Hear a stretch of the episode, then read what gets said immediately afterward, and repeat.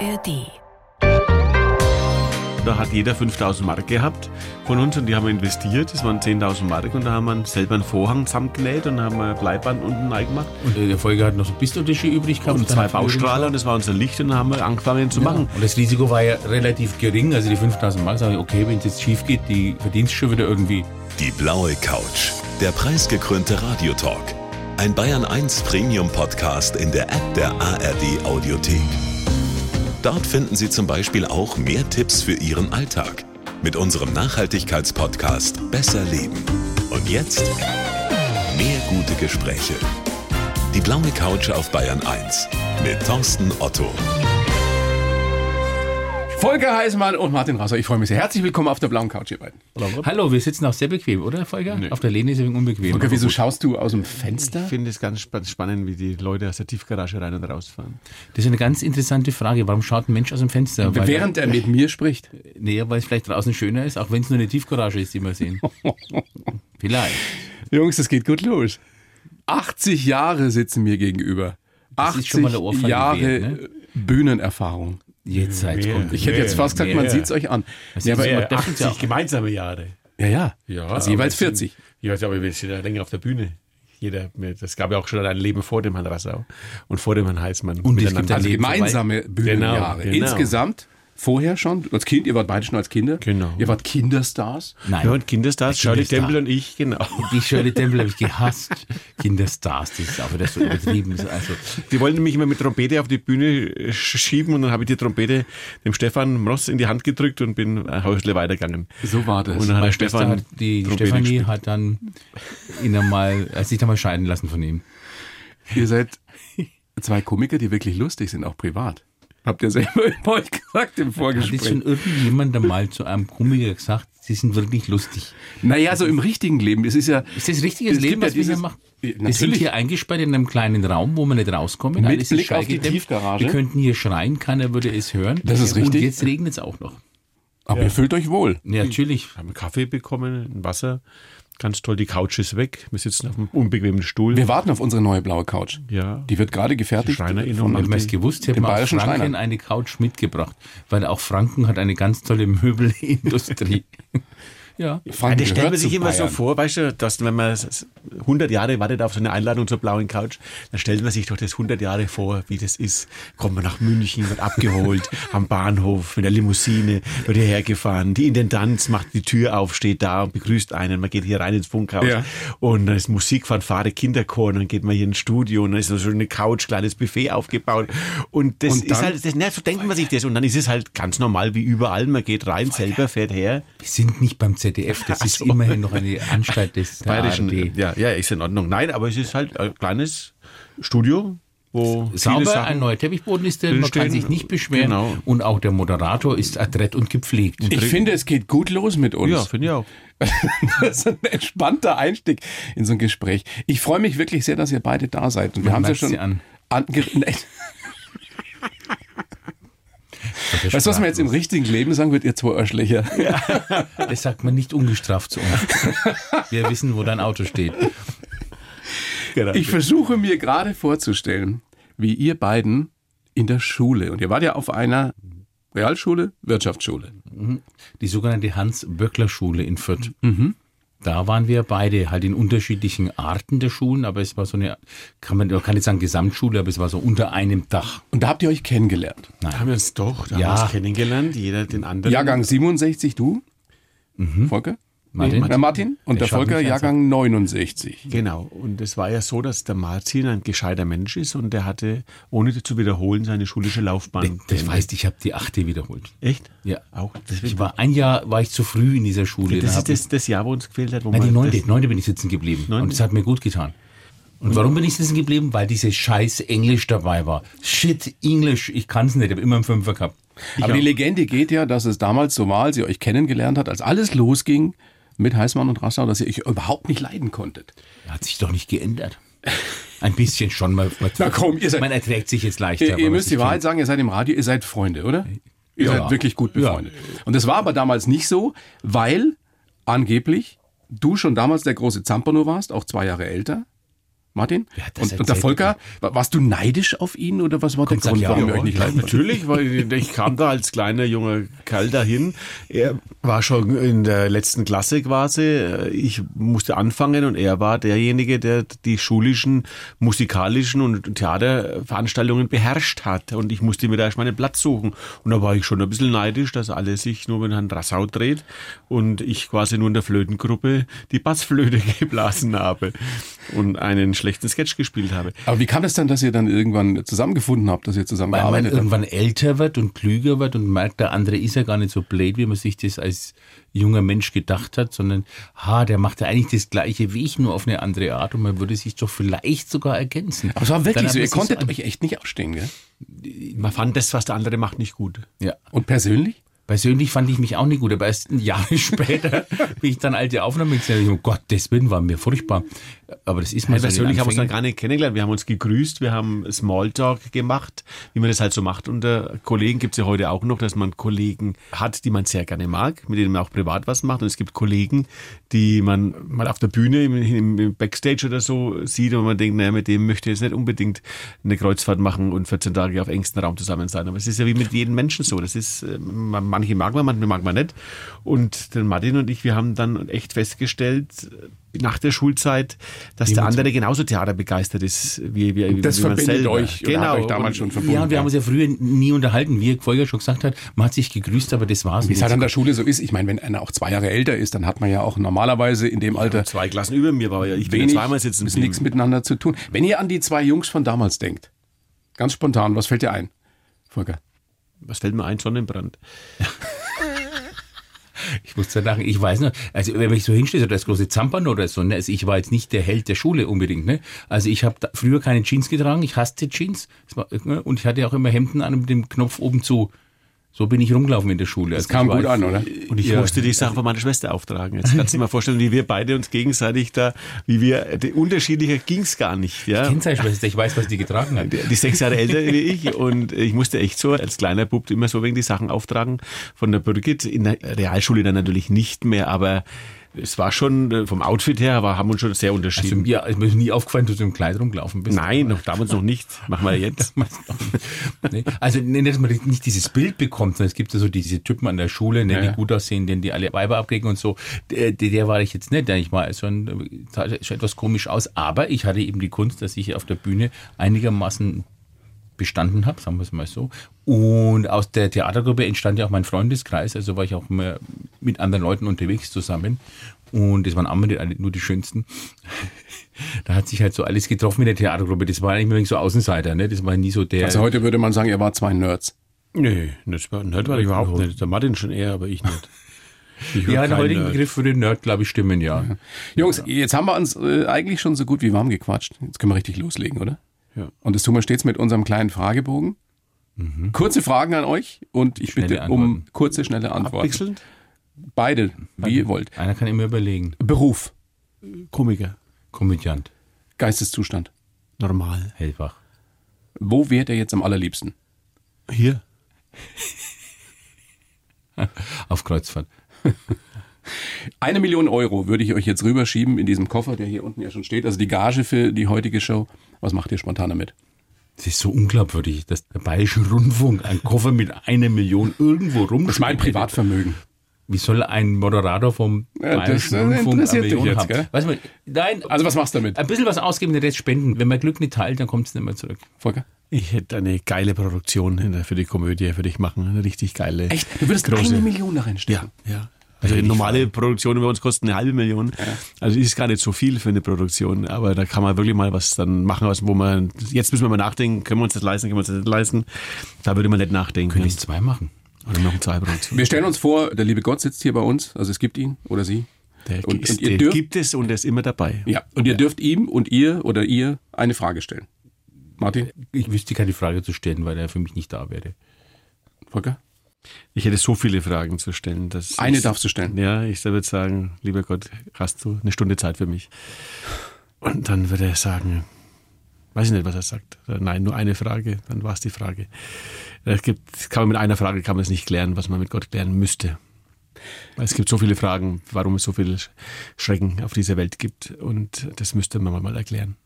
Letzte Frage in diesem kurzen Fragebogen. Bei wem möchtet ihr euch an dieser Stelle mal bedanken? Habt ihr es noch nie getan oder wollt es mal in aller Öffentlichkeit tun? Martin? Warum muss ich schon als erstes antworten? Naja, wie, weiß du es. bist der Ältere. Ich bin der Ältere, das ist Hast nicht mehr so viel Zeit. Ich möchte mich bedanken bei meinem Kollegen Volker, dass er schon so viele Jahre mit mir ausgehalten hat. Das hätte ich jetzt nämlich auch gesagt. Ah, Ja, wir sind so einig, aber, Aber das haben man wir so nie- haben wir noch nie Man gemacht. sagt das zu selten, weil wir jeden so Tag nie, miteinander- Ja, genau, nie sagt, ne? bedankt gegenseitig. Das, also, weil es echt eine geile Zeit ist. Stell mal vor, 40 Jahre. ist wirklich unglaublich und vor allem, dass es zwei Komiker in dem Beruf, die so viel miteinander zu tun haben, jeden Tag aufs Neue miteinander aushalten und dann auch noch befreundet sind, ist krass. Es gibt auch Tage, wo man es nicht sehen. Ja, ist schon klar. Aber es gibt auch Tage, wo man miteinander, es gibt auch, wir fahren in Urlaub jetzt wieder miteinander. Aber ihr wisst schon, dass das was Besonderes ist.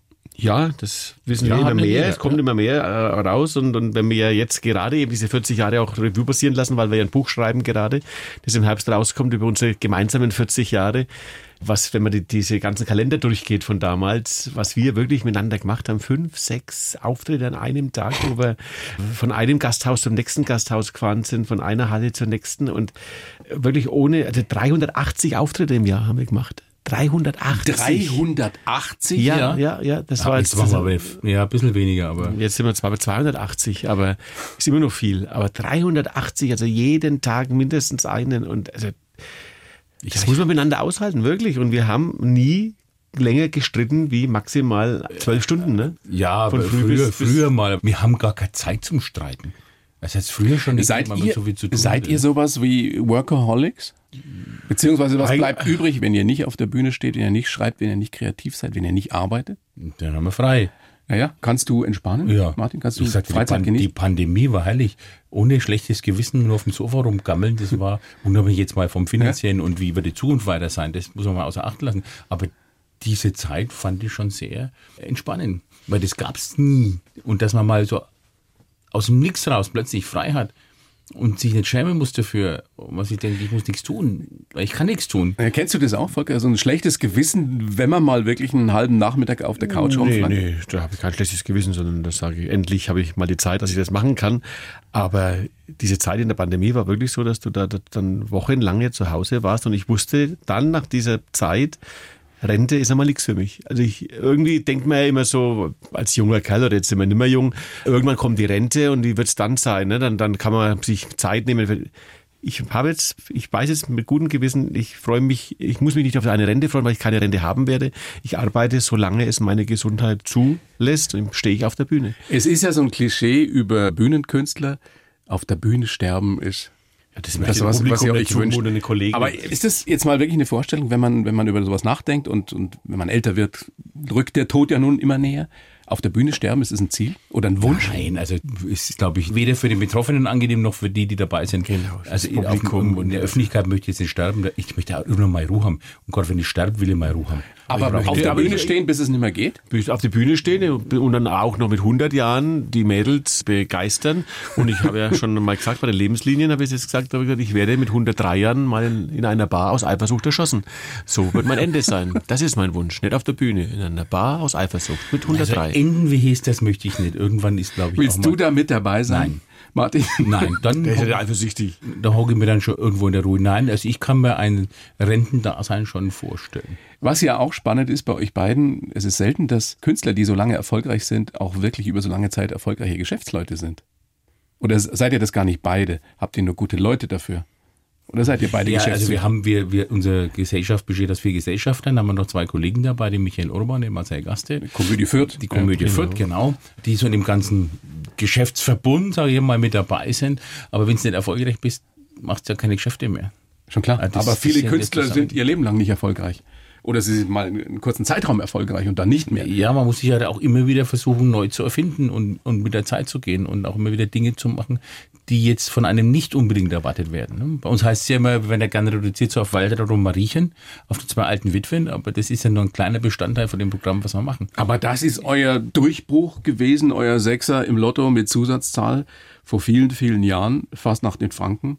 Da ging das los. Fernsehen. Bayerisches Fernsehen, muss man sagen. Oder darf BR man auch gerne mal hier erwähnen. Das ist ja. Man kann den BR sowieso äh, öfter mal erwähnen, weil äh, sehr, sehr viel Gutes hier entsteht. die Hörer hören doch gerade dem BR. Ja, eben. Die wissen es doch genau, wo sie gerade sind. Ne? Nein, war natürlich war der Durchbruch und hat sehr viel gebracht. Auch mit diesen Figuren, weil die merkt man sich halt am leichtesten, aber trotzdem machen wir halt noch mehr. Und das meinte ich eben, sich neu erfinden, auch neue Sachen zu machen, neue Projekte anzuschieben, dass es dem Zuschauer auch nicht langweilig wird, dass sie immer nur das Gleiche sehen. Also ich will nicht sagen, dass ihr reduziert werdet auf Waldrad und Mariechen, aber das kennen natürlich die, die aller, allermeisten. Das, ich glaube, Ja, das ist jeder ja- zwischen, äh, weiß ich nicht, 30 und, und, und 100 kennt Waldrad und Mariechen. Wie ist denn das damals entstanden? Also war das so, ich stelle mir das so vor, ihr sitzt beieinander beim, beim Glas Wein oder, oder beim siebten Bier oder was auch immer und spinnt so rum? Wir saßen nein, zusammen, nein, ja, nein, nein, aber sowas nicht. nicht. unter Alkohol. Sowas nicht, sondern wir hatten damals unser erstes Theater aufgemacht, 91 in Nürnberg im Mautkeller. Und damals gab es noch keine Kartensysteme, so wie heute Eventim oder Reservix, sondern damals musste man noch ausgedruckte, gestempelte Karten an Vorverkaufsstellen bringen. 20 Stück für den Dienstag, 20 Stück für den Mittwoch, 20 Stück für den Donnerstag. Und dann gehst du jeden Tag dann hin und hast die Restkarten geholt, hast gehofft, dass keine mehr da sind, weil du wusstest ja auch nicht, was verkauft ist für den Abend. Also wir sind da hochgefahren nach Nürnberg und wussten nicht, was wir heute Abend an Besuchern haben. Und dann gehst du von Vorverkaufsstelle zu Vorverkaufsstelle, drei, vier Stück waren das, und holst die Restkarten. Und nachdem wir immer den Feierabendverkehr aus dem Weg gehen wollten, sind wir schon immer relativ früh gefahren. Also so um 15 Uhr, dann waren wir also um 15.30 Uhr droben, waren um 16.30 Uhr fertig. Aber die Vorstellung begann erst um 20 Uhr, sind wir ins Café gegangen. In dem Café saßen dann die echten Waldrad und Mariechens.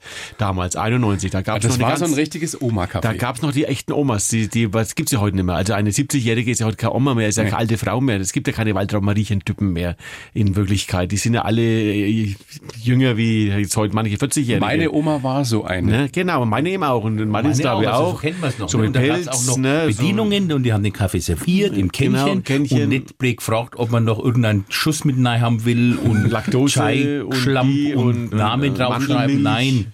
Da kam die Ne? Bedienung und hat gesagt, Kaffee hoch, wollen Sie mit der Frau Betzold? Ja, ich nehme einen hoch, bitte. Und dann hat die das auch gebracht. Und ihr saß Und da und habt die euch das angeschaut und da habt gedacht, da machen wir was Und draus. dann haben wir ein neues Programm entwickeln müssen für die Komödie damals, dem Mautkeller. Und dann haben wir gesagt, spielen wir nochmal zwei so alte Damen. Genau. Essen wir Kuchen. Und dann hat der Martin wirklich bei jedem Auftritt zwei Stückchen Kuchen gegessen. Weil ich so blöd war. Ich, ich bin immer im Kaufhof Hof, habe immer beim, an der Bäckereiabteilung zwei Stück Kuchen geholt. Und weil ich einmal eins gefressen und dann bis zweite geholt, bis ich dann nach vielen Vorstellungen. Vorstellungen draufgekommen bin, man könnte so ein Stück auch kleiner schneiden. Ne? Wir müssten nicht immer das große fressen. Ja, Aber dir hat's blöd. ja keiner gesagt. Waltraud und Mariechen, diese beiden wunderbaren Witwen, die sich ja auch über all die Zeit massiv verändert haben, können wir auch noch drüber sprechen. Aber ich glaube, dass das Erfolgsrezept über die vielen Jahre ist, dass, dass man merkt, wie liebevoll die von euch gezeichnet sind. Also das ist nichts, wo ihr euch über, über zwei alte Damen lustig macht, sondern das ist, im Endeffekt sind es eure Omas. Ja, das ist ein Teil für uns. Ne? Und wenn man schon bloß drüber nachdenkt, warten wir schon zu Mariechen, plötzlich ist das in einem drin und dann geht das Zittern los und dann kann man gar nicht mehr anders. Und die sind immer bei uns dabei. Egal, wo wir hinfahren, ne? irgendwie. Ja, und sogar die jüngere Generation kennt noch irgendwie diese klassischen Omas. So wie wir unsere echten Omas. Jeder hat zu Hause ja Walter und Mariechen Jeder hat eine oder jeder Genau. vermisst eine. Genau, Ja, genau. Und das ist, glaube ich, auch so mit ein Erfolgsgeheimnis von diesen beiden Figuren, dass jeder sowas kennt oder zu Hause hat und auch die Sprüche, die man kennt. In all den Jahren hat sich denn euer Denken dadurch verändert, dass Waltraud und Mariechen immer so latent mit dabei sind?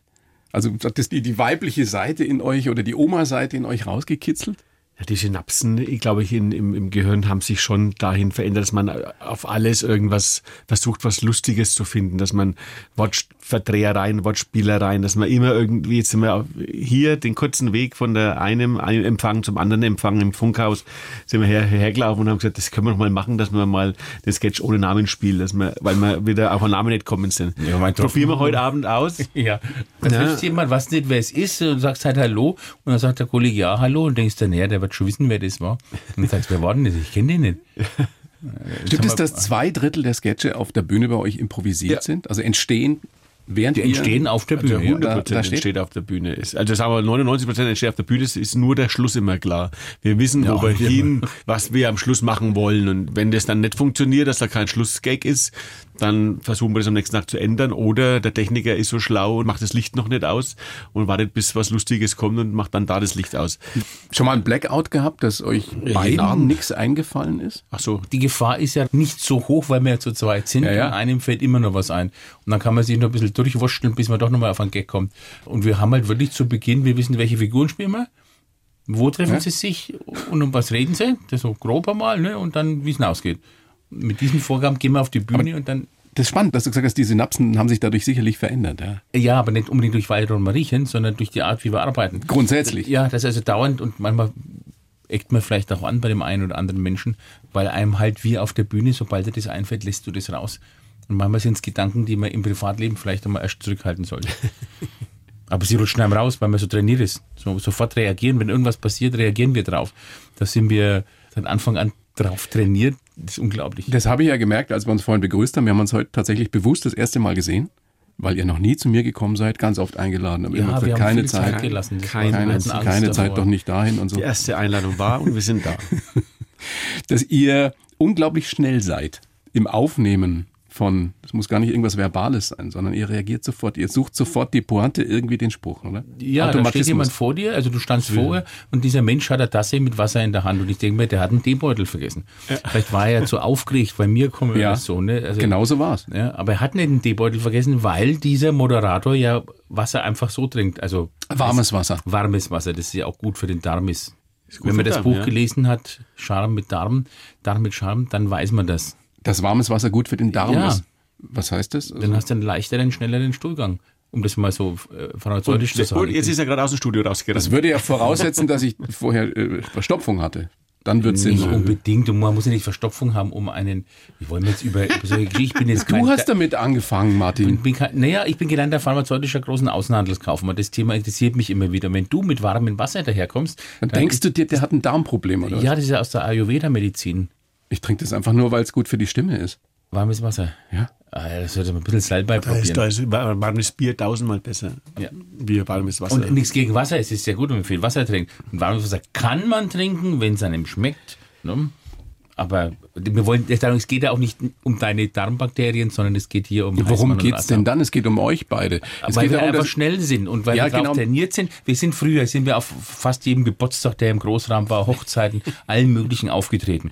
Und halt nie äh, unbedingt auf Bühnen, sondern da warst irgendwo im Wirtshaus gestanden und die Bedienung ist an dir vorbeigelaufen mit ihrem Tablett, hat gesagt, wir hatten das Weizen gehabt und Kinder haben rumgeschrien und der Bräutigam Vater hat sich gestritten mit der Schwiegermutter und du musstest immer reagieren. ist euch das richtige Leben, Volker, manchmal zu langsam? Beziehungsweise die Menschen im richtigen Nein, um Leben? Gottes Willen. Ach, ja, wenn man auf Bahn fährt, dann kommt dann das schon mal vor. Nein, nein, nein, nein, nein. Das richtige Leben ist alles, alles gut. Wir sind, wir sind, wir sind nicht schneller wie andere äh, im Leben, aber in diesem Reagieren auf Worte, auf, auf Pointen zu erzeugen, da sind wir schneller. Alles andere sind wir genauso, wenn nicht sogar langsamer wie die anderen. Über welches Thema müssten wir sprechen, damit ihr so richtig nachdenklich und ruhig und hintergründig werdet? Ach, über, über meine Rente. Aber da komme ich so ins Träumen. Nicht so Du kriegst doch keine, oder? Warum soll ich keine kriegen? Ich habe vorgesagt. Was du, was du angestellt irgendwo mal? Ja, natürlich. Und außerdem, außerdem sind wir als Künstler auch bei der Künstlersozialkasse Okay. angestellt. Ich zahle, ich habe mein, meine Punkte habe ich schon fast alle erreicht, die ich brauche für der, bei der deutschen Rente. Was Wie viel kriegst du mal Rente? verrate ich nicht. Und außerdem kann Aber man so, das, dass du davon leben man, könntest? Kann man noch nicht wissen. Man weiß ja nicht, was die Regierungen anstellen werden bis dahin. Ich habe ja noch immerhin. Ich, ich schreibe der Folge so komisch. Ja. Zehn Jahre. Zehn Jahre Jahre. äh, zum offiziellen Eintritt. Das heißt ja nicht, dass ich gleich aufhören will. Ne? Aber ich muss es bis ins Ultimo treiben. Seid ihr oder gehört ihr zu dem Typ Künstler, die, egal wie viel sie verdient haben im Leben, immer noch von Existenzängsten geplagt werden? Irgendwas kann ja Das trotzdem ist ja, sein. das ist ja das bei uns ist es ja so, dass wir eine Gesellschaft sind, eine GmbH sind und wir sind vier Gesellschafter, Gleichberechtigte und jeden Cent, den wir verdienen, egal bei Fernsehen, Funk, über Bücher schreiben, ob wir auftreten, auf Tournee sind oder der geht in diese Gesellschaft. Und wir sind, haben unseren Lohn, wir haben unseren Gehalt. Also ihr jeden zahlt euch Monat Geschäftsführergehalt bekommen. aus. Wir bekommen ein Geschäftsführergehalt und egal, ob wir jetzt eben 100 Mal im Jahr auftreten oder 280 Mal auftreten und von dem restlichen Geld investieren wir halt wieder ins, ins Geschäft, in Produktionen, In die Komödie führt. in die Komödie Fürth, genau. Und somit haben wir ein ganz, eigentlich ein schlecht bezahltes Geschäftsführergehalt für das, was wir machen. Wirklich? Schlecht Ja. bezahlt? Naja, also wenn, wenn ich andere so sehe, was die anderen so im Posten haben, ich bin jetzt auch Präsident beim Fußball, beim, bei der Spielvereinigung Kräuter Fürth und wenn du da siehst, was da bezahlt wird und so weiter, also sind wir wirklich sch schlecht bezahlte Geschäftsführer für das, was wir an, an Aber ihr habt das große. Privileg, dass ihr das machen dürft, was eure Leidenschaft ist, was euch Spaß macht. Menschen zum Lachen, Lachen bringen. bringen, ja. Ist es, worum geht's da? Ist es der, der Applaus? Ist es tatsächlich Menschen Freude zu bereiten? Was ist es, was Ja, euch nach all den Jahren auf der Bühne hält? Ja, wenn du auf der Bühne stehst und unten schreit sich das Publikum vor Lachen weg macht sich wirklich in die Hose. Wir haben welche, die das tun. Oder, oder hauen sich auf die Schenkel und das ist, das, ist, das ist einfach ein mehr als positives Gefühl, wenn da unten die Menschen einfach nicht mehr können vor Lachen. Wir spielen immer, immer wieder Boulevardkomödien und jetzt haben wir wieder 30 Vorstellungen gespielt von In geheime Mission. Wirklich eine tolle Boulevardkomödie, die wir hoffentlich auch bald in München spielen werden. Und da schaue ich immer, bevor es losgeht, wegen von, vom Seitenvorhang in das Publikum und schaue, wie die so reinkommen. Ja. Zum Teil gehetzt, gestresst, noch ein bisschen Diskussionen mit der Familie, die dabei ist oder nicht und so, bis sie sich dann hinsetzen. Und, und es ist so eine ja, erwartungsvolle Grundstimmung da, aber die Leute sind jetzt noch nicht alle gut drauf. Und dann habe ich auch Pausen im Während des Stückes, wo der Martin auf der Bühne ist oder Kollegen. Und dann stehe ich auf der Seite und schaue auch wieder raus. Und nach einer halben Stunde siehst du 90 Prozent der Menschen, die dann drin sitzen, lächelnd. Mhm. Auch wenn gerade nichts Lustiges auf der Bühne passiert. Aber die haben einen Lächeln im Gesicht, weil wir sie da hingebracht haben. Und dann gehen die lächelnd raus. Die Leute sind so gut drauf, wenn die da rausgehen. Wie gesagt, 90 Prozent. Es gibt immer ein paar, denen es nicht gefällt. Muss es ja auch. Wäre ja schlimm, wenn alles jedem gefallen würde. Aber der Großteil, die, die freuen sich dann, wenn wir dann noch rauskommen und machen uns noch Fotos. Dann gehen die da runter bei uns ins Brauhaus, trinken da was, essen da was. Die haben einen wunderschönen Abend, weil wir schaffen, weil wir, weil wir die Gabe haben, vor wem auch immer, das Talent haben, Menschen zum Lachen zu bringen. Und das ist, ey, das ist so ein schönes Gefühl. Und dass man damit auch noch sein, sein Geld verdienen kann, ist das, das Nächste. Aber glaube, das Geld ist das Zweite. Wichtigste ist wirklich diese, dieser Moment, wenn man diese Menschen in die Augen schaut und wenn die, wenn die das Lächeln dir Dann gehen sie zum Auto und haben einen Strafzettel dran ja. und dann ist das, das Lächeln wieder rum. Dann ist der Alltag wieder eingeholt. Wenn ihr das, wenn ihr das aus welchen Gründen auch immer, und es möge auch nicht passieren, irgendwann mal nicht mehr machen könntet, was wären dann? Ja, dann hätte ich, glaube ich, mein Umfeld aggressiv auf mich. Weil es muss ja irgendwo raus. Ja. Und auf der Bühne kann man es ja gut rauslassen. Ja, es auch seine gesehen, Heinz Erhard, ne, der Schlaganfall hatte und dann sich nicht mehr artikulieren konnte. Artikulieren ja. konnte und so, das ist, glaube ich, das Schlimmste. Eben für so einen Menschen, der, der eben mit, mit Wort und mit Mimik viel arbeitet. Das ist, das, nicht das, können. Ich also das ist, wenn, dann sind das eure Existenzängste, dass ihr das mal nicht mehr machen könnt. Ja, ja, wenn also die Stimme versagt, ich hatte einmal während der Kirchenmahlzeit Stimmbandreizung oder was, konnte drei Tage nicht reden, das ist furchtbar. Schau, deswegen trinke ich warmes Wasser. Ja, warmes Bier wäre besser. Ja, ja ich kann ein warmes Bier hier saufen. Wenn du jetzt reden könntest, wäre jetzt auch kein Problem. Wir würden das ja schon übernehmen. Aber wenn man selber dann gehandicapt ist, das ist schon arg schlimm. Erstaunlich ist ja auch, dass man lesen kann über dich, Volker, dass deine Eltern gesagt haben, was machen wir denn mit dem Bub bloß? Was machen wir denn mit dem Volker bloß? Weil du so, so schlecht in der Schule warst, weil du an sich schwer erziehbar warst? Oder? Nee, nicht schwer erziehbar war überhaupt nicht. Ich war, ich war jeden Tag in der Kirchengemeinde, war, war da in allen musikalischen Gruppen, die es da gegeben hat. Ich war von der Straße weg. Ich war kein Rabauke, ich habe keine Hosen aufgeschlitzt oder kaputt gemacht. Also ich war wirklich kein, kein böses Kind, sondern habe immer Musik gemacht, habe immer gesungen aber? Habe immer musikalisch gemacht, aber habe halt nicht das gelernt, was die sich vorgestellt haben, sondern ich habe andere Sachen gelernt.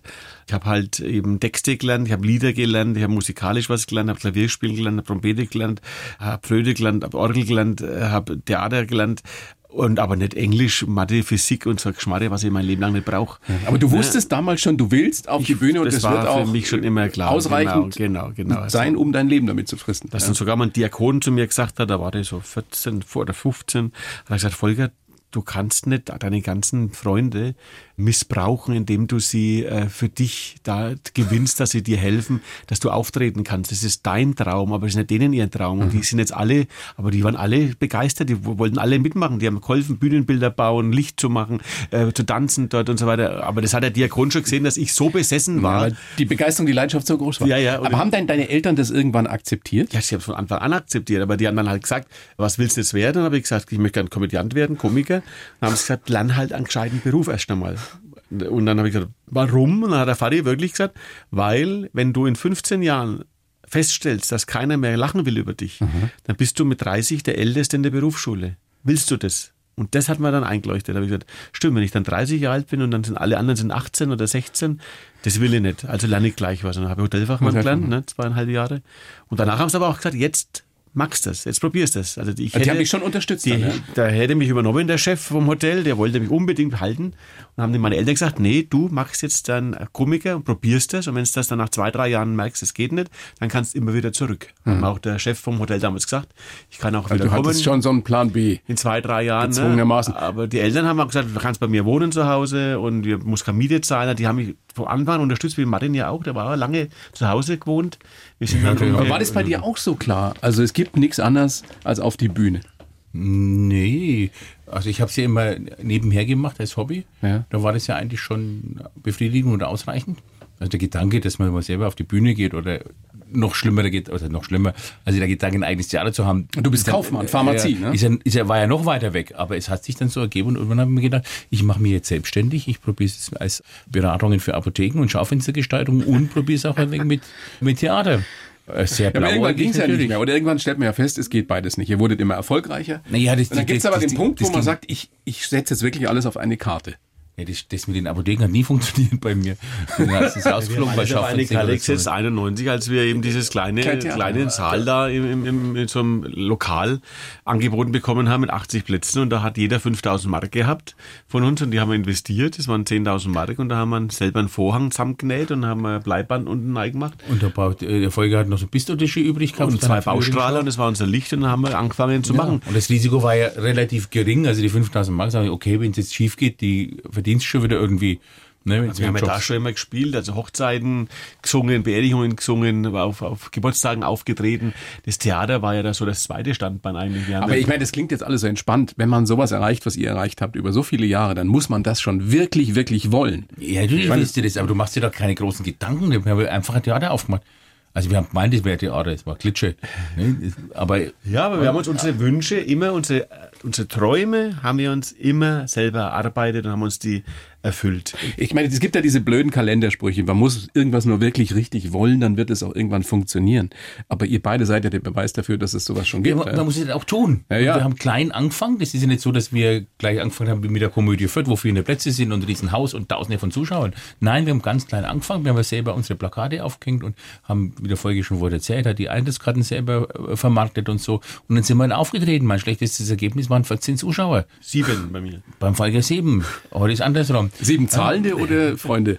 War schon Zahlende. schade. Ja, das- waren fremde Leute, die ich dann alle danach mit Vornamen kannte und die dann auch wirklich bis zum Schluss ihres Lebens zu uns gekommen sind. Zwei leben noch.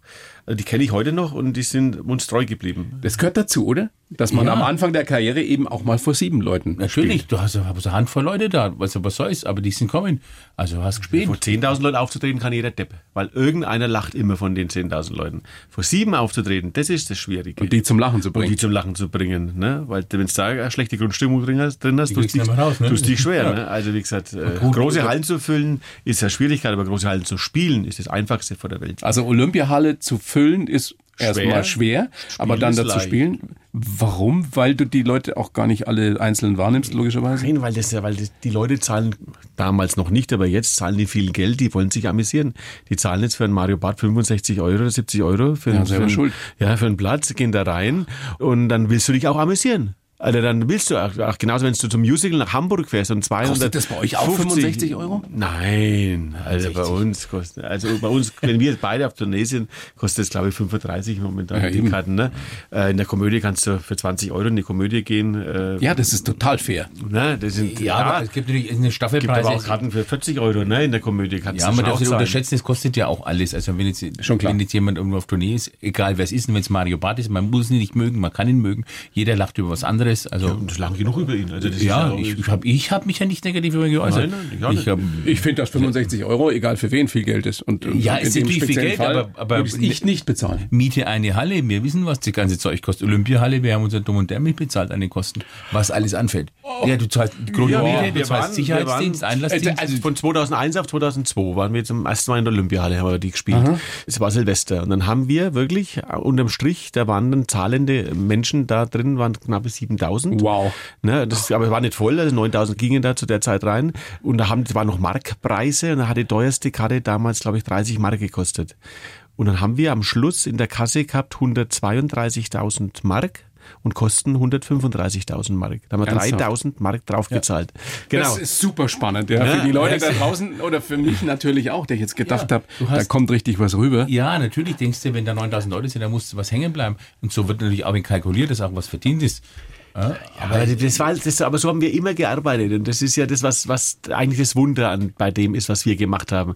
Dass wir immer blauäugig gerechnet haben, der Taschenrechner war da, naja, der hat 9000 Plätze, dann machen wir das und das und das verlangen wir und dann schauen wir mal, was reinkommt und die Kosten, naja, was wird denn das kosten? Naja, weißt du das nicht? Ich weiß auch nicht. Naja, aber so teuer kann das nicht sein.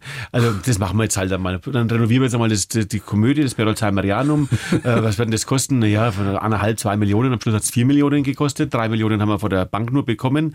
Also äh, haben wir Millionen zwischenfinanzieren müssen durch Tourneen, Ja, die wir gespielt haben. eine bessere Kostenplanung. Ja, ja, also naja, so- ja, nein, nein, aber wir haben Aber eins das zu eins hätten wir viele oder? Sachen nicht gemacht, die uns dann weitergebracht haben. Aber ihr seid immer noch da und all diese Erfahrungen haben euch natürlich auch weitergebracht. Ja, natürlich. Und mit, lernst mit, mit jedem Mal mehr. Und dann heute überlegst du schon, ob du so eine Riesenhalle anbietest mit all seinen Nebenkosten, die dann plötzlich noch auftauchen. Es ist ja nicht nur die Miete, das ist ja das Schlimme. Ist Du zahlst dann nochmal den Rettungsdienst und dann zahlst du nochmal den Parkwächter. 100 Securities ja, oder- und den und den ja. und den. Aber es funktioniert und es Ja. ist eure große Leidenschaft und es ist ja Ja, auch nicht so, dass ihr am Hungertuch nagt. Also so viel kann man ja an der Stelle auch mal das sieht man ja wohl, festhalten. ich nicht am Hunger durch Ihr seht gut aus, ihr beide. Äh, Es ist aber auch nochmal, auch das haben wir schon angerissen, nicht nur Waltraud und Mariechen. Es ist so viel mehr. Zum Beispiel Opern auf Fränkisch. Richtig Stammelt und Opern auf Bayerisch von Paul Schallweg. Da habe ich ein Projekt, jetzt gerade habe ich jetzt wieder abgespielt, Robin Hood, Rentner in Strumpfhosen. Auch ein Projekt von mir, auf die Geschichte weiterzuerzählen, was war mit Robin Hood später, wie er dann wirklich alt war und sein Mary Ann auch nicht mehr frisch und knackig. Jetzt kommt sondern- Operette. und jetzt kommt dann die Operette als nächste große Produktion, machen wir im Weißen Rössel. Das Singspiel von- Silvester im BR-Fernsehen ausgestrahlt. Ja, genau. Ja. Kommt also dieses Jahr am Silvester 20.15 Uhr, große Open-Air-Produktion. Das ist jetzt das Schwierige, dass wir im Sommer aufzeichnen bei den Bad Kissinger Festspielen. Spielen wir vom 2. bis 20. August dieses Weiße Rössel und die letzten Tage werden aufgezeichnet vom Bayerischen Fernsehen und kommt dann diese Sommerproduktion am Silvesterabend für zwei Stunden. Das heißt, die große Kunst Also ist diese, diese Silvesterstimmung Ja, im Hochsommer. im Hochsommer zu erzeugen und mit den Leuten, aber wir haben das ja schon ein paar Mal gehabt und die Leute, die machen den Spaß mit. Ne, wenn die wissen, ist Stehen die dann da auch im, im Wintermantel? Nein, irgendwie? Wintermantel Wintermann nicht, aber nicht, im aber sie, wollen in- sich schon ein bisschen elegant haben so, für okay. Silvester. Also im Abendkleid Ja, ja, und im genau, Smoking. genau. Also die, die, die machen da mit und die freuen sich drauf, auch dass sie sich da schön anziehen dürfen. Und es ist, ja, es ist eine ganz besondere Stimmung.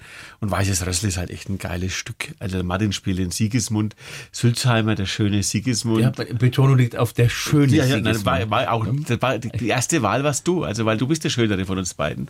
Und dann musste ich halt, dann musste bleibt ich, dir bloß noch der bleibt mir der Leopold. Leopold halt wieder, ne? Und, und Und weil ich ja schon im zweiten Akt drankomme, bin ich natürlich auch noch die Postbotin.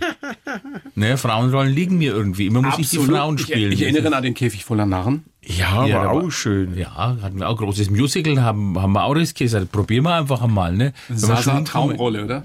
Ja. Wahnsinn. Volker. Ja, ja. Das ja, war nur die toll. Zofe. Jakob. Ja, aber auch eine Paraderolle ist äh, Martin als Zofe Jakob, das ist, wenn's, wenn da jemand mit diesen langen äh, Stiefeln da und äh, riesen Perücken noch, das war so Amy Winehouse. Äh, war, Wie groß bist du, Martin? Ich 1,90? bin 1,91, aber da war ich die, also die Plateauabsätze waren, 220, ne? waren ungefähr 18 Zentimeter. Die Perücke war auch nochmal 40 Zentimeter, also ich war schon 220, 230 war der Hof. Es war ein Bild für Zwei Meter diese 30. Scheißschuhe zum Laufen. Wir haben so viel Das Treppen war auch so eine Sache. Hätten wir nie gemacht, wenn wir genau gewusst hätten, dass das wirklich eine halbe Million kostet. Das hat euch eine halbe Million halbe gekostet, Million die das Produktion. gekostet, auch. die Produktion, ja.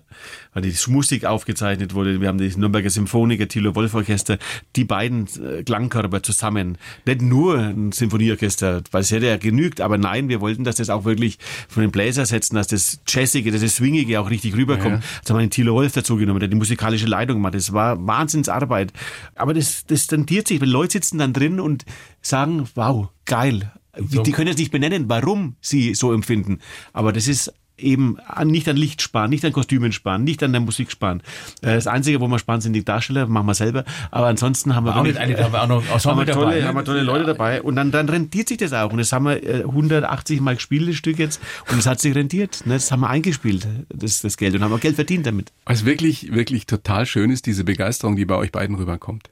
Die man, wir die man über all diese Jahre ja nicht faken kann, sondern entweder man hat es tief in sich drin oder man hat es nicht. Ja, natürlich. Und dann können wir Da muss man es am Leben halten. so Dinge erlauben wie eben so musikalische Produktionen. Wir hatten dann auch später, als nächstes Stück kam dann die lustige Witwe, die Operette von Franz Leha, die wir neu aufgemischt haben. Äh, Und jetzt natürlich das Weiße Rössel, das ist auch nochmal eine Herausforderung. Da habe ich meine erste große Gesangsrolle. Wow. Ja, das habe ich auch gesagt. Wow. Trainierst du, übst du? Ja, natürlich. Ich muss ja üben, dass ich Ja, auch ja. die Töne einigermaßen Zentrale treffe. Ja, und, ähm, bleibt ja nicht aus. Ich meine, du bist der, eigentlich der Sänger, oder? Ja. Von euch beiden. Ich habe halt als Kind schon mal gesungen. Ja. Ja. Ich auch, aber es hat nie funktioniert. nee, ja. ja, er ist der Sänger, das stimmt. Und der tut sich da viel, viel leichter. Ne? Ich stehe da vor einer fremden Welt, denke mir, ah, Noten, was ist das? Ich habe Blockflöte gelernt und habe mir immer die Noten, über die Noten habe ich mir die Buchstaben geschrieben, dass ich wusste, ob das das A ist, das B oder Da das hast du mir C. nicht geschrieben, Mittelfinger hoch. Nein, nein, das konnte ich. Die, die, die, die Fingergriffe konnte ich, aber welche Note ich spielen muss, das musste dastehen. Jetzt seid ihr beide, ihr beide im besten Mannesalter, wie man früher gesagt hätte. Ja, schon drüber. Volker, Martin, wenn ihr mal im Alter seid von Waltraud und Mariechen, dann? Das sehen wir jeden Abend. Ja, ja, aber also macht euch das Sorge? Also älter werden, ist das ein Thema für euch? Na, älter werden ist ja keine Schande. Natürlich ist es keine Schande, aber es ist auch nichts für Feiglinge. Ja, ich Ja. bin zu jung geboren. Also ich, ich hätte schon auf die Welt kommen müssen und hätte eigentlich schon 40 sein müssen. Es war echt schlimm, als ich mit 20 Jahren unterwegs war, haben die Leute mich auf 40 geschätzt. Also ich war, ich habe immer schon älter gewirkt. Ja, aber Und jetzt wirkst du eigentlich nicht älter. Das Ja, zahlt sich ja, irgendwann aus. Irgendwann Irgendwann, genau. halt Irgendwann er, schaut seit 20 Jahren so aus. Ne? Ja. Der wird einfach nicht älter. Das, das höre ich jetzt zum Beispiel oft, ne? dass sie sagen, ich Ja, du gut nicht älter, genau. Das Schöne am Älterwerden, also man wird ja jetzt auch schon ein bisschen älter, ne? Also ich bin jetzt 56, da brauche ich jetzt nicht tun, dass ich jung bin. Aber man merkt, es kommt so eine gewisse Gelassenheit. Es regt einen, mich regt vieles auf, aber nicht mehr so arg wie früher. Das ist einfach jetzt schon einfach so, Was ich genau. Er piekst ihn gerade. er piekst. Ist ja, es das wirklich so? Hast du schon so eine. Ich finde ja, also so manches, das nimmt man einfach gelassener, man weiß, das geht eh vorbei.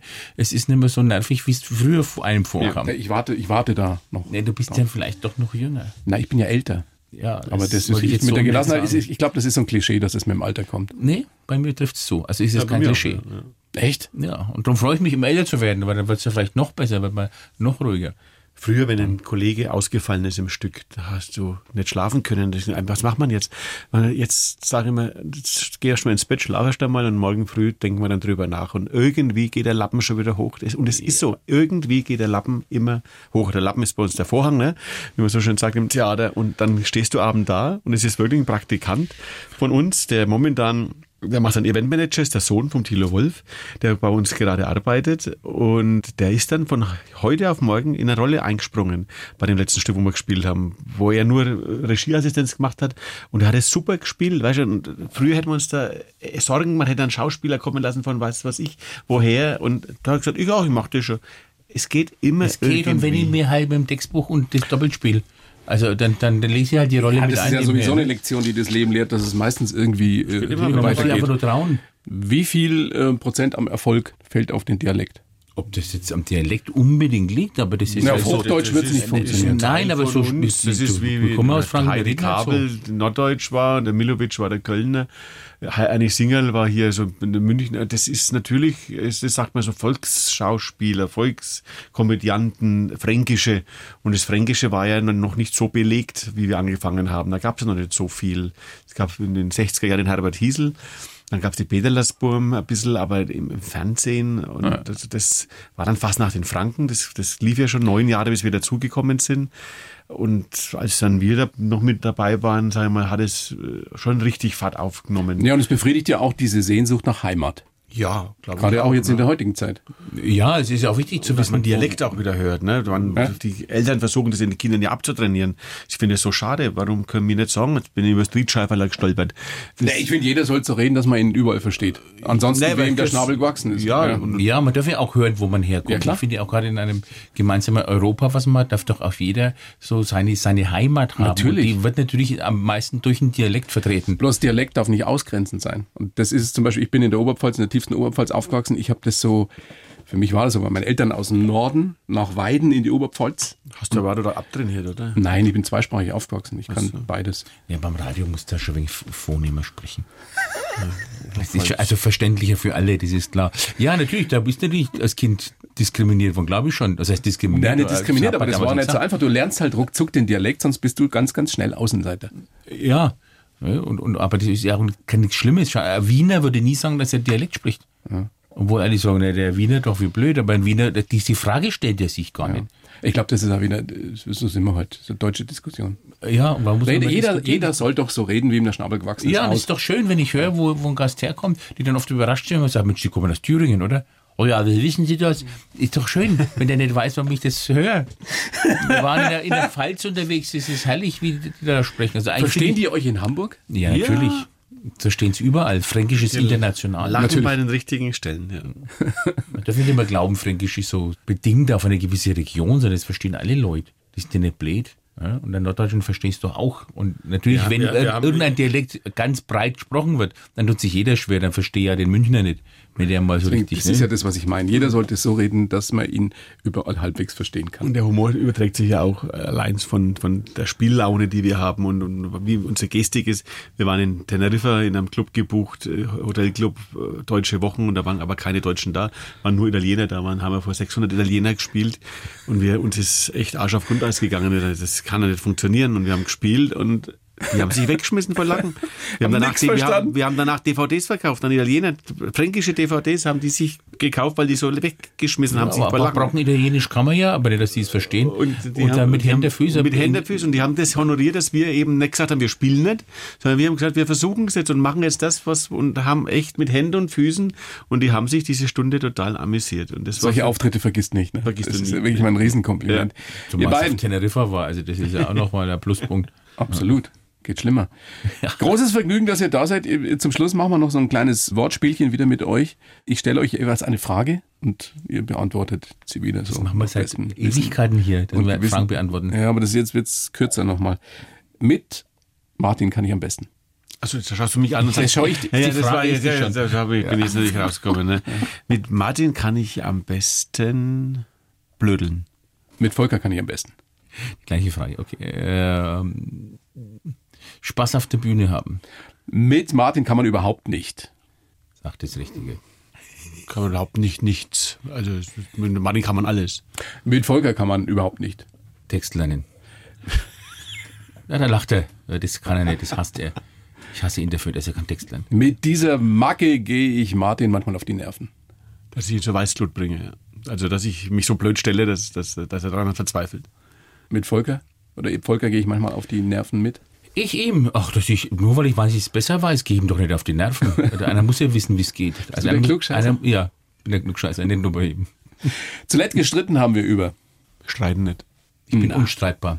Ihr Streiten ist streitet nie. Ich Zeitverschwendung. habe 40 Jahre lang nicht gestritten, das Nein. glaube ich euch niemals. Nein, wir haben die ersten Jahre schon immer hin und her gestellt, aber da hat der Martin gesagt, das, das, das bringt's nicht und dann habe ich das auch kapiert und jetzt streiten wir die letzten 20 Jahre bestimmt nicht mehr. Nee. Weil du unstreitbar bist. Ja, Nein, nein, nein, weil, nein, nein, nein. ich, weil ich, weil ich finde es wirklich eine Zeitverschwendung. Wir können über was diskutieren. Nein, aber das dann ist, jetzt, das ist ja nicht nur der, Martin. Wir- Also ich streite auch nicht mehr mit ihm, weil es, er kann mit mir nicht streiten, weil, weil wir kein, uns keinen Grund dazu geben zum Streiten. Weil wir wissen, wie der andere tickt. Und bevor wir da jetzt irgendwas machen, wo wir genau von vorher wissen, das bringt jetzt jemand aus der Fasson, dann lassen wir es lieber und Es streiten. ist dann schon, wie ein altes Ehepaar im besten Falle sein kann, oder? Mit die streiten doch eher.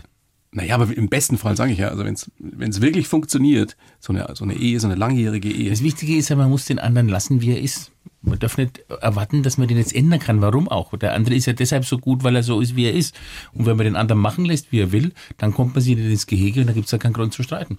Man kann vielleicht einmal sagen, du, ich würde das vielleicht anders machen. So als Anregung, aber deswegen ist es ja noch kein Streiten. Das schönste Kompliment, das mir der Martin jemals gemacht hat, war? Schön hast du gesungen. Habe ich das einmal gesagt? Ja. Ich hätte jetzt gedacht, du sagst, du sagst schon. Ich ja echt lachen. Aber das habe ich bestimmt einmal gesagt, weil es dann bestimmt auch zugetroffen ist. Ja. Hat zugetroffen, ist. zugetroffen eingetreten ist. Ähm, das schönste Kompliment, das dir der Volker jemals gemacht hat? Ich wäre froh, wenn er, mal, wenn er mal sagt, nach dem Lössel schön hast gesungen. Und das meine ich ganz ehrlich, weil dann habe ich wirklich gut gesungen. Aber sagt ihr euch manchmal sowas, also was Nettes? Oder Ja, also ich, jetzt, ich hatte jetzt ja Premiere gehabt mit meinem Udo Jürgens Programm und da war der Martin eben drin, hat sich das angeschaut und hat er danach gesagt, dass ihm das sehr gut gefallen hat und das bedeutet mir dann schon sehr viel. Ja, weil das, der Martin ist jemand, der das nicht sagen muss. Also weil er könnte mir auch sagen und ich würde es ja auch annehmen, wenn er Kritik übt. Wenn er sagt, das und das und das würde ich anders machen, weil Kritik nimmt man sehr schwer an, aber für uns gegenseitig nehmen wir das schon an, weil wir wissen, der andere meint es ehrlich und echt. Vorletzter Satz, den ihr bitte vervollständigt. Ähm, Der beste Rat, den mir der Martin jemals gegeben hat, war? Kein Theater aufzumachen. Also beratungsresistent bist du. Der beste Rat, den mir der Volker jemals gegeben hat, Martin? Dass ich nicht auf seinen Rat hören soll. Ernsthaft? Nein. Würde ich hier lügen? Ja, absolut. Also der unterstellt mir Sachen, Volker, das geht nicht. Das Ich werde, ich, komm, ich werde Martin ewig dankbar sein für. Seine Erbe. Wenn er wüsste, dass er gar nicht im Testament drin steht. Sein Erbe? Ja, Ich werde mal aufs Krieg hoffentlich. Nein, die Rechte bleiben auch woanders. Und du, Martin, ich werde Volker Dass er mit mir ein Theater aufgemacht hat, dass er dieses Wagnis eingegangen ist. dass er den Rat ignoriert hat. Oh mein Gott. Ja, dann äh, äh, haben wir's. Steht nichts mehr drauf auf deinem Ne, tollen steht- Zettel. Na, auf meinem Zettel steht schon lange nichts mehr. Bedanke mich sehr bei euch. Was gibt's jetzt aktuell zu vermelden? Ihr seid auf Tour? aktuell jetzt zu sind wir vermelden. Also ich Proben. bin jetzt in Urlaub und dann beginnen die Proben vom Weißen Rössel am Wolfgangsee. Im August? Im Juni gehen die Proben los und Ja, im ja, August aber- spielen wir es dann bei den Festspielen in Bad Kissingen, in dem wunderbaren mondänen Kurort Bad Kissingen. Kann ich jedem empfehlen, wenn man da hingeht, da fühlt man sich jung, wenn Und- man durch die Stadt geht. Und im BR-Fernsehen gibt es dann an Silvester um 20.15 Uhr zu sehen. Und ich bin noch ein bisschen in den Kirchen unterwegs. Jetzt dann Ende Juni bin in Rostal, in Ursheim, in Würzburg, in Erlangen machen wir eine Kirchenkonzerte und dann gehen auch die Proben los. Fürs du mit? Ich probe mit, ausnahmsweise. Und am 2. August ist dann Premiere im Bad Kissingen. Im Luitpoldbad, dem schön renovierten Luitpoldbad, da sitzt die Finanzkasse und in diesem Innenhof verprassen wir sozusagen das Geld vom bayerischen Staat. Nein, da kriegen wir gar keins. Sondern da gibt es dieses schöne Rössel, das Weiße. Sehr schön. Wir freuen uns drauf. Alles andere kann man natürlich auch nachlesen auf eurer Website. Heißmann-Rassau. Oder natürlich auf Facebook, Instagram und Co., was man halt heutzutage so haben muss. TikTok, Natürlich, was junge Menschen heute so machen. Genau, muss man halt so ja, was du halt nicht kennst. Na. Vielen Dank, alles Gute. Dankeschön. Volker Heißmann und Martin Rassau. Servus. Ade, bleib stehen. Die Bayern 1 Premium Podcasts. Zu jeder Zeit, an jedem Ort. In der App der ARD Audiothek und auf bayern1.de. Bayern 1 gehört ins Leben.